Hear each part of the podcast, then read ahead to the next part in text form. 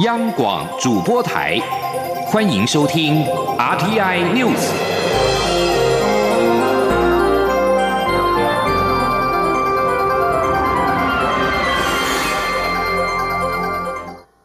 各位好，我是主播王玉伟，欢迎收听这节央广主播台提供给您的 RTI News 新闻。首先带您关注。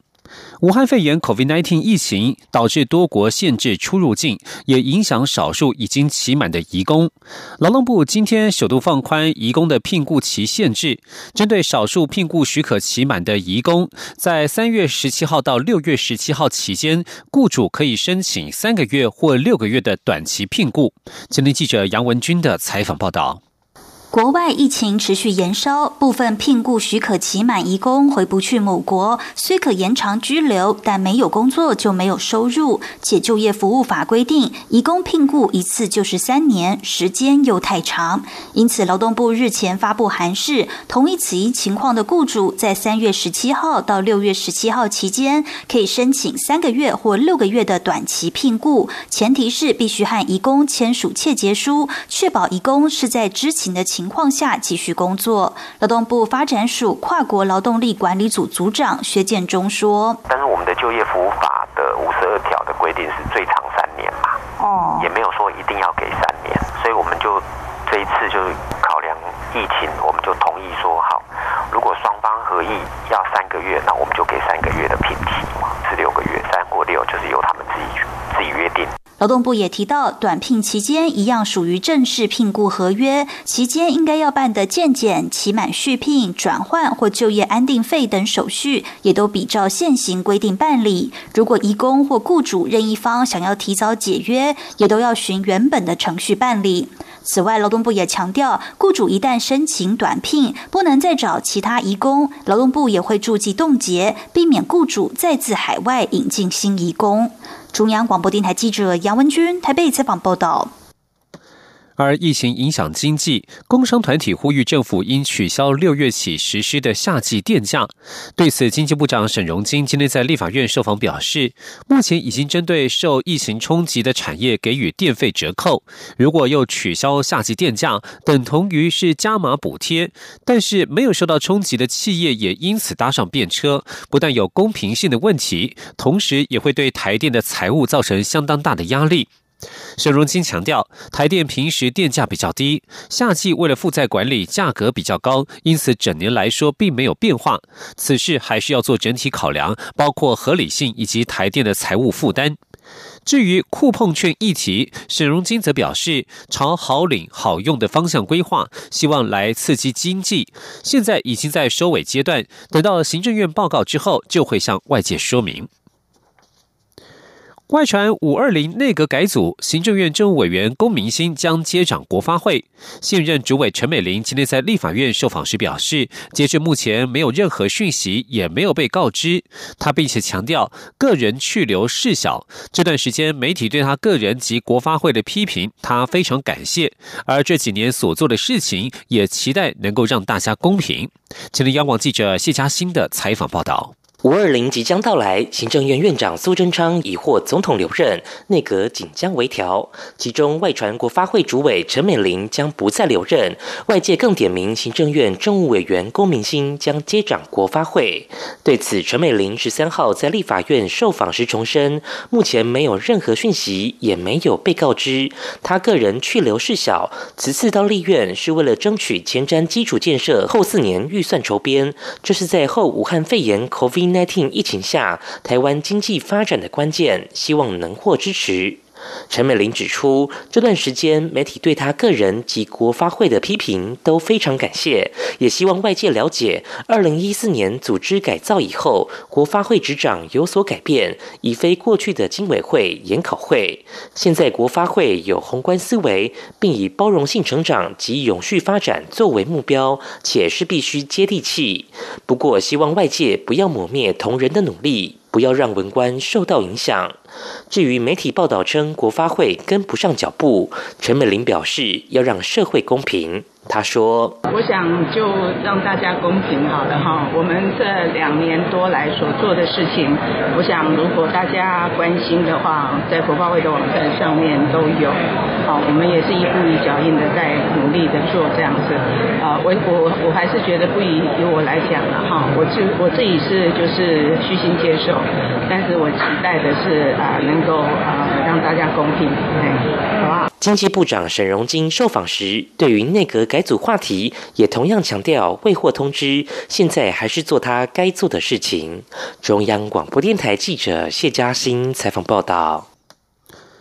对于中国疑似以贿选介入台湾的选举案件，民进党立委刘世芳认为，这已经涉及到国家安全，不该只以选罢法来处理。法务部长蔡新祥今天在立法院表示，由于违反选罢法的市政较为明确，检察官可以先就这个部分进行起诉。若是怀疑背后涉及国安法或是反渗透法，可以再分案追查。今天记者欧阳梦平的采访报道。检调日前查获长沙台协会长林怀等七人涉嫌取得中国湖南省台办等单位的资金，在长沙办参会，并资助台商机票，为今年初总统大选拉台国民党总统候选人韩国瑜的选情，并以违反选罢法等罪起诉。民进党籍立委刘世芳十三号在立法院司法法制委员会质询时指出，此案罪证明确，但如果有中国人涉案，台湾司法能否处理？法务部长蔡清祥指出。如果有外国人涉案，但与台湾人具有共犯关系，或是犯罪地在台湾，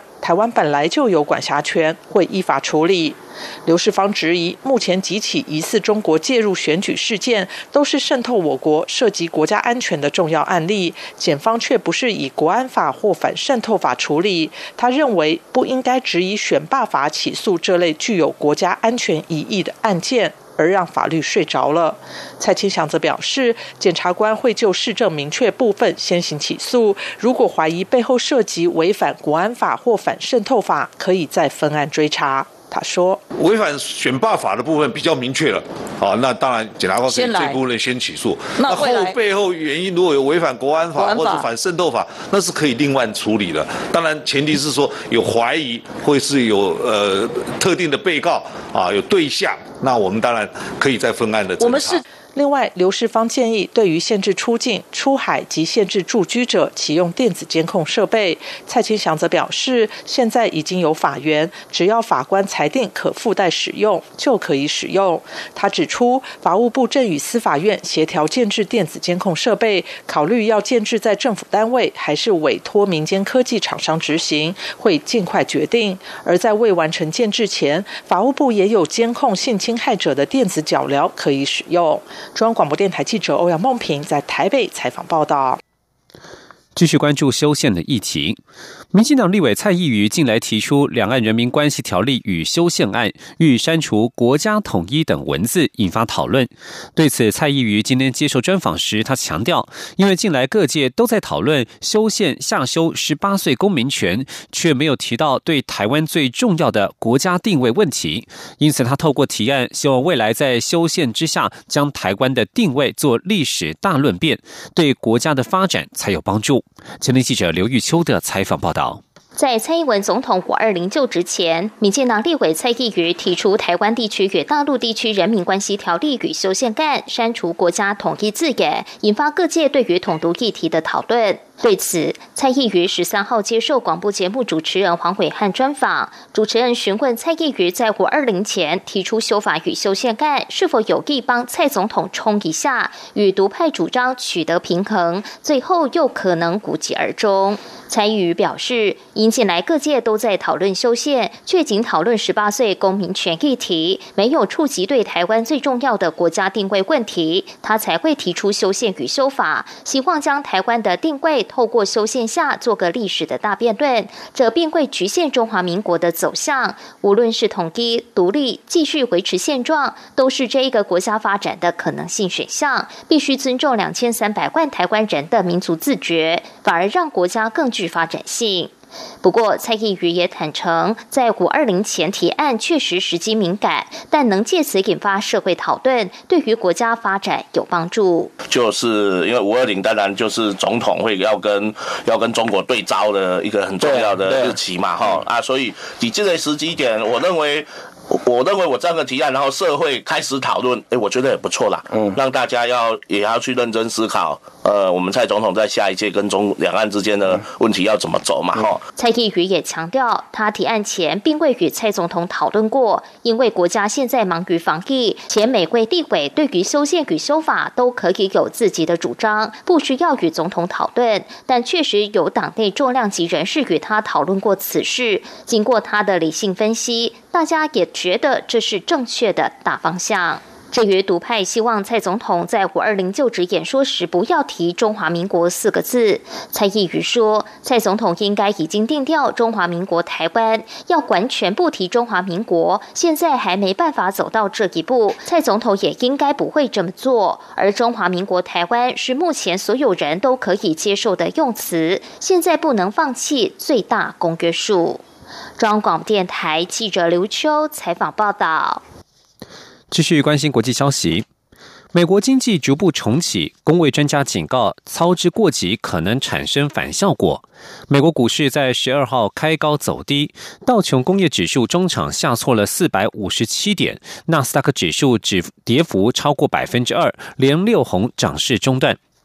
美国国家过敏与传染病研究院主任弗奇等卫生官员在十二号上午透过视讯参加联邦参议院听证会。弗奇警告，各州重启经济活动如果操之过急，美国恐怕面临更多的痛苦与死亡。他们强调，疫苗能够有效阻挡新型冠状病毒的传播，但是短期之内可能疫苗不会问世。美国必须扩大筛检，并且谨慎行事。美国研究人员在十二号表示，随着多州逐步松绑防疫措施，新修订的死亡率模型预测，在八月初之前将有十四万七千多名美国人死于俗称武汉肺炎的 COVID-19，较前一次预测多出近一万人。而在此同时，美国的经济数据持续令人忧心。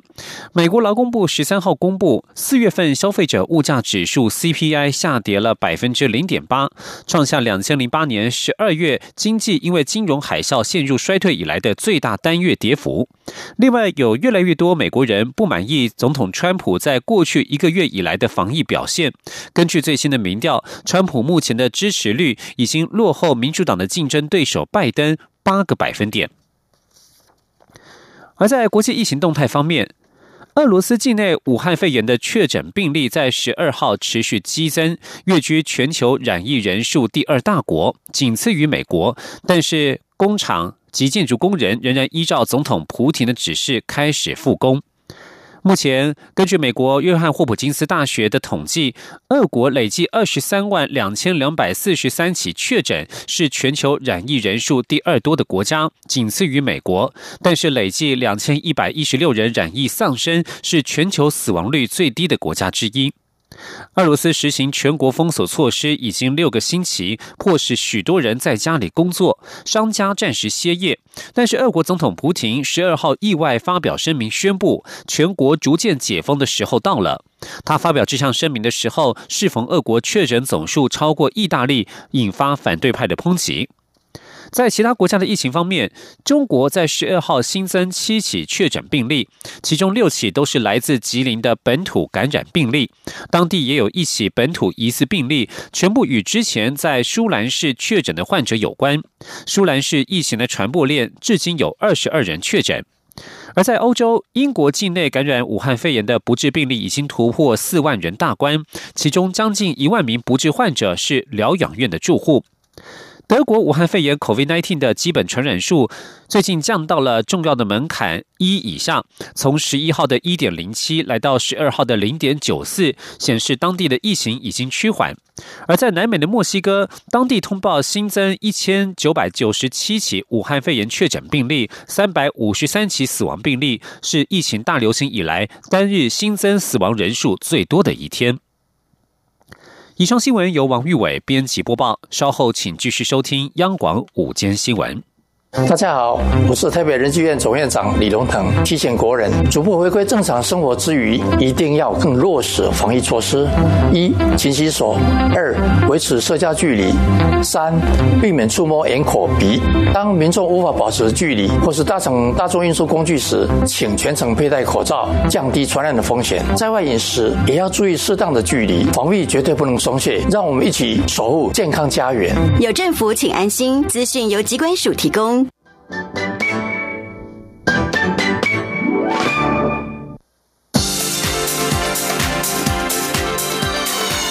里是中央广播电台台湾之音，欢迎继续收听新闻。听众朋友您好，我是张顺祥，欢迎您继续收听新闻。首先把新闻焦点关注到是财经三位首长有信心，今年台湾的 GDP 可以保一。COVID-19 对台湾经济冲击庞大，政府也以防疫、纾困、振兴三部曲应应。立委关心今年的 GDP 能否保一。主计总处主计长朱泽民今天在立法院的经济、财政等七个委员会的联席会议上面表示，就目前发展趋势是有信心。国发会的主委陈美玲、经济部长沈荣金也接连说有信心。对于国内经济何时复苏，朱泽明回应，仍需是全球疫情发展以及能否与国外正常的往来。因为光是国际旅客来台湾观光，就影响到 GDP 大概一到一点五个百分点，这是很重要的因素。经济复苏的时间仍难以确定。国发会的主委陈美玲则是说，经济复苏的走势将会像打勾勾，而且国外研究机构也提出相同看法，因为政府寄出纾困振兴，投入一定额度的特别预算，并且加速执行公共建设，今年高达新台币五千三百多亿元，相信会有一定的效果。此外，看到是立法院的交通、教育跟文化委员会今天联席审查行政院函送国家通讯传播委员会 NCC 委员的提名名单，包括了提名 NCC 现任代理主委陈耀祥。主任秘书肖其宏以及前副主委翁博宗，还有两名大学的教授林丽云跟王维金等五人为委员。不过，立委多将焦点放在 OTT TV 的问题上面，到截稿为止还没有进行投票。央广记者吴丽君报道。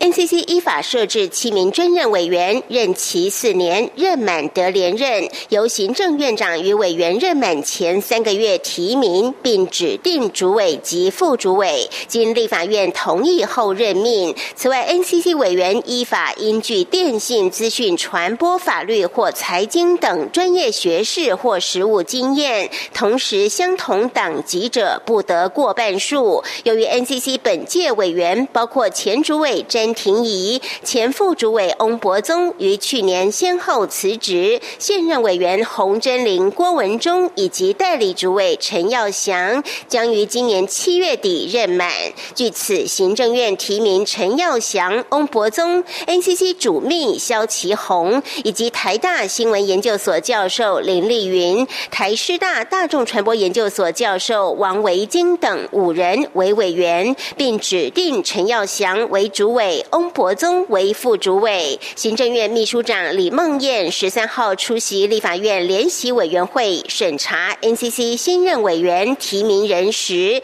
强调陈耀祥专长法律，翁博宗专长频谱管理，林丽云专长公共媒体，王维金专长资讯传播及资讯经济，肖其宏专长电机电子及通讯传播监理，且均无双重。国籍，他说：本次通常会委员之提名，经考量经验传承、引进心血及任期交错等因素，就相关领域遴选优秀人才，因此，本院审慎提名委员，并为主任委员陈耀祥，委员并为副主任委员翁博忠及委员林丽云、王维金、肖其宏等五位委员，均为无党籍，另取等目前均无双重国籍或永久居留权。不过，由于朝野立委咨询焦点多放在 OTT TV 的管理问题上，尤其是爱奇艺等来自中国大陆的影音串流大举侵台的问题，由于市社文化部及两岸关系条例至截稿为止，仍未行使同意权。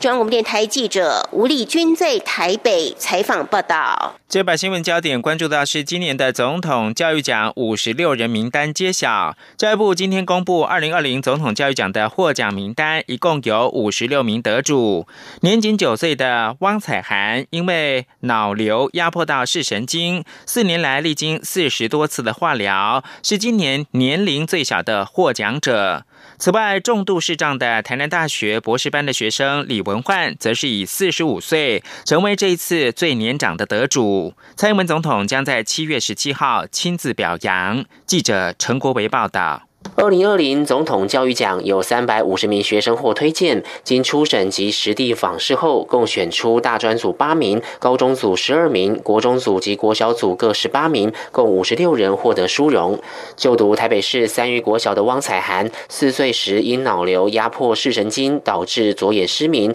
仅存右眼视力零点九，视野狭窄剩约五十度。他发病之初，历经两次开颅手术切除肿瘤，后来需要不断进行化疗。至今多达四十几次，脑伤造成汪彩涵学习上的痛苦与不便。但他每次化疗后出院，只要身体许可，就坚持去上学。没有写到的作业也一定补交。汪彩涵的绘画作品获得校内美术创作展金牌，他许多作品也获得台安基金会展出，并印成纪念文宣。九岁的汪彩涵是今年总统教育奖最年轻的获奖人。虽然他的生命因脑瘤面临极大风险，但他期盼能以乐观坚毅的态。度面对这些挑战，并将想法化为一幅幅精彩的画作。今年年龄最大的得主是四十五岁的李文焕，他因家族遗传性疾病，视力在十五岁骤降到零点零一，后来在家中疗养八年，到二十三岁重拾书本，超龄就读台北启明学校高中部，再考上彰化师范大学特教学系。李文焕在二零零七年录取苗栗县巡回教师，十多年来协助推广视障者使用盲用。电脑教学足迹遍及十六个县市及离岛，目前就读台南大学特教系博士班三年级。他期望未来能担任全国性的社团领导人，辅导各地视障团体正常化运作。学习是永不减耻的。我要鼓励身心障碍的孩子们，就是读书也是可以让身心障碍的学生呢，会有翻转你的人生，会你的人生会不一样。今年有三位获奖者，多年前已在不同教育阶段得过总统教育奖。另外，家中贫困、父母都已离世的嘉义县永庆高中学生林佑贤，则是家中七个兄弟姐妹中第四位总统教育奖得主，创下纪录。教育部表示，今年总统教育奖颁奖典礼预定七月十七号在总统府举行，由蔡。蔡英文总统表扬五十六名获奖者。今年适逢总统教育奖推动二十年，到时候也将进行系列回顾展示。中央广播电台记者陈国伟台北采访报道。日前发生十七岁的少年透过人力中介担任铁工，不幸遭到雇主囚禁虐待事件，再度引发社会重视青少年劳工的职场安全。台湾少年权益与福利促进联盟今天举行记者会，呼吁政府紧速启动跨部会平台，解决相关问题。劳动部表示，将在二十六号举行筹备会议，研商成立跨部会的儿少职场安全卫生权益小组。央广记者刘品希报道。近两年，台湾发生两起未成年少年因为打工在职场遭到严重霸凌及虐待案件，造成一死一重伤的悲剧。台湾少年权益与福利促进联盟秘书长叶大华与民进党立委吴玉琴、时代力量立委王婉玉等人，十三号上午一同在立法院举行记者会，呼吁政府落实民间团体多年来的建议，彻底检讨并填补未成年劳工在职场受虐的情况。叶大华指出，根据官方统计，全台湾十五岁到十九岁以下的劳工大约有十一万两千多人，一百零七学年度中途离校学生则有一万六千多人。年龄越小者越容易落入高风险职场。他们呼吁行政院儿少福利权益推动小组尽速落实会议决议，启动层级更高的跨部会平台，针对青少年劳动议题提出配套政策。出席记者会的劳动部治安署检任记政刘约瑟指出，劳动部将在五月二十六号召开筹备会议，研商成立跨部会的儿少职场安全卫生权益小组。除了整合相关部会的政策，也将检讨儿少法规不足之处。他说。我们最近会召开研商，呃，成立跨部会儿少职场安全卫生权益小组的会议，那是由我们的次长来担任召集人啊。那我会邀请儿少权益的保护专家代表，还有安全卫生的专家代表，还有儿少的代表，跟相关部会的代表，那包括教育部跟卫福部啊。此外，台少盟等团体也要求劳动部应该针对雇佣或中介十八岁以下少年工作的业者，如果导致儿少遭遇霸凌、意外事故、重大职灾事件等，应该依照相关法令加重惩处。劳动部也应该订定雇佣未成年劳工应行注意事项，在执行劳动检查或统一办理雇主讲习时，告知经用单位，预防类似案件再发生。央广记者刘品熙在台北的采访报道。环保新闻：全国废核行动平台等多个环保团体今天上午到日本台湾交流协会递交反对福岛核废料排入到太平洋的意见书，希望日本当局不要因为成本考量而影响到周边国家海洋环境跟人类健康。请听记者郑祥云、肖兆平报道。反对核污水入海！反对核污水入海！二十多个台湾环保团体十三号在日本台湾交流协会前喊口号，希望日本当局能对福岛核电厂区污水排入太平洋的想法。再想想，日本政府近期正对辐射污水排入大海的方案搜集意见，全球已经有两千多个团体与个人参与反对行动。台湾 NGO 团体也共同发起联署声明，表达反对立场。台湾环境保护联盟代表刘志坚引用伦敦公约，呼吁日本别把将近一百二十万公吨的污水排入大海，影响海洋食物链。他说：“禁止把核废料。”抛入海洋。那么，从健康防护的立场来讲，